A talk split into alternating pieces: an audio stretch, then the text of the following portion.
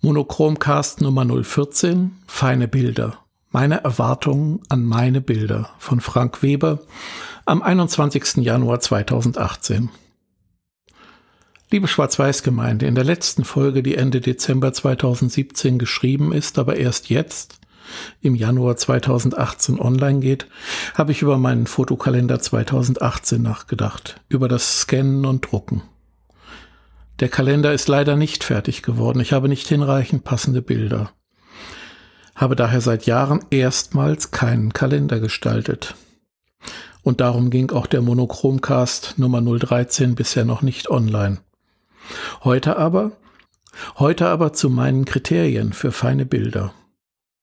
Um ein Bild als gut, ausreichend oder als feines Bild zu bezeichnen, braucht es Maßstäbe. Es bedarf zunächst einmal eines Kriteriums, was eigentlich das Bild ist. Für mich erfordert das eine Festlegung, eben keine Datei, die je nach Bedarf geschärft im Kontrast, Helligkeit oder im Farbraum und so weiter angepasst werden kann, so wie es euch gefällt. Wir sind hier nicht im Theater. Vielmehr geht es bei meinem feinen Bild um eine Festlegung, darum sich zu entscheiden, wie es denn nun sein soll. Bei digitalen Bildern heißt das, dass sie gedruckt werden oder ausbelichtet. Wie auch immer, sie müssen analog gewandelt werden. Das Wesentliche im Leben bleibt analog. Erst wenn ich das Bild in die Hand nehmen kann, es möglicherweise mit Passepartout versehen rahmen und aufhängen kann, dann habe ich mich festgelegt, dann spreche ich vom Bild. Damit mich selbst Bilder als eigene fotografische Werke ansprechen, wünsche ich mir, und das gilt für meine Bilder, andere mögen einen anderen Geschmack haben, dass ein Bild nicht so groß vergrößert ist, dass man durch Korn und andere technische Notwendigkeiten oder Eigenheiten abgelenkt wird. Am liebsten also so, dass man kein Korn sieht. Dabei, bei mir, mit einer Tonwertpalette, die nicht immer voll ausgenutzt werden muss, die aber nicht dadurch begrenzt ist, dass mein Negativ an einigen Stellen einfach bloß durchsichtig ist. Ja, auch solche Bilder sind selten denkbar, aber es handelt sich eher um die Ausnahme. Oft ist es erforderlich, die fein abgestufte Tonwertpalette zur Verfügung zu haben, also den S-förmigen Teil der Gradationskurve. Um es mit August Sander zu sagen, es gibt keine ungeklärten Tiefen. Selbst im dunkelsten Anzugsstoff möchte ich die Information haben, um die Garne voneinander unterscheiden zu können.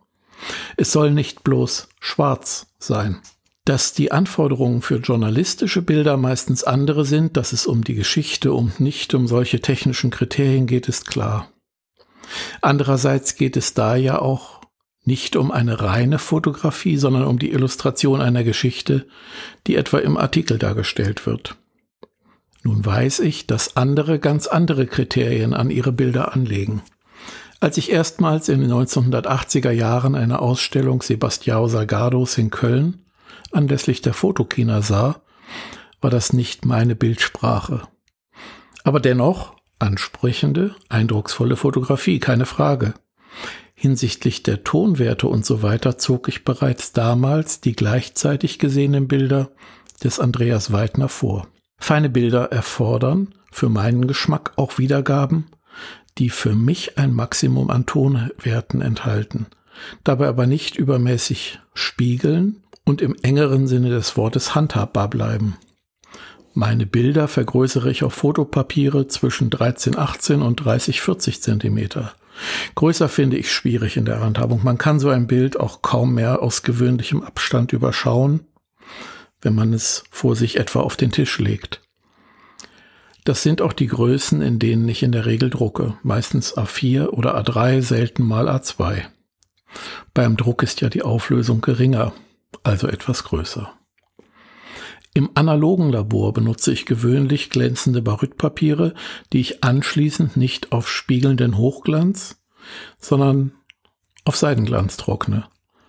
Die Oberfläche meiner Druckpapiere ist ähnlich. Am liebsten nutze ich Canson Baryta. Nicht billig, aber gut. Matte Druckpapiere und es gibt so schöne Naturpapiere, die ich für den Textdruck und für anderes sehr mag, die setze ich aber ungern für Bilder ein, denn sie begrenzen den Tonwertumfang. Das Schwarz ist nicht hinreichend dunkel. Nun könnte man sagen, wäre dann nicht spiegelnder Hochglanz noch besser? Ja, möglicherweise wäre das besser, aber die Handhabung spricht für meinen Geschmack oft gegen Hochglanz, besonders bei größeren Formaten. Im Labor ist es schwierig, Barytpapiere auf perfekten Hochglanz ohne Stippchen zu trocknen. Und wenn das gelingt, dann spiegeln die Bilder so, dass das von der Bildwirkung ablenkt, es sei denn, man hat perfekte Beleuchtungs- und Betrachtungsbedingungen, die aber sind selten.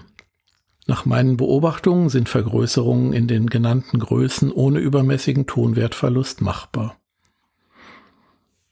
Und Andreas Weidner prägte die Metapher vom Aufblasen eines bedruckten Luftballons. Wenn er sattweiß bedruckt aussieht, solange er in der Tüte liegt, wird der Aufdruck immer matter, weniger weiß, weniger intensiv, je weiter der Ballon aufgeblasen wird. Das gilt in gleicher Weise für das Vergrößern von Negativen. Ein Kleinbildnegativ ist auf ca. DIN A4 groß gut vergrößerbar, ohne dass es zu allerlei Einschränkungen in der Tonalität käme. Bei über A3 sind diese Begrenzungen aber durchaus sichtbar. Für feine Bilder ist das daher kaum eine Option. Wenn das Ausgangsnegativ größer ist, etwa 6 mal 7, dann ist 40 mal 50 als Bildformat durchaus noch machbar. Oder eben auf 24 mal 30 mit entsprechend mehr Tonwerten.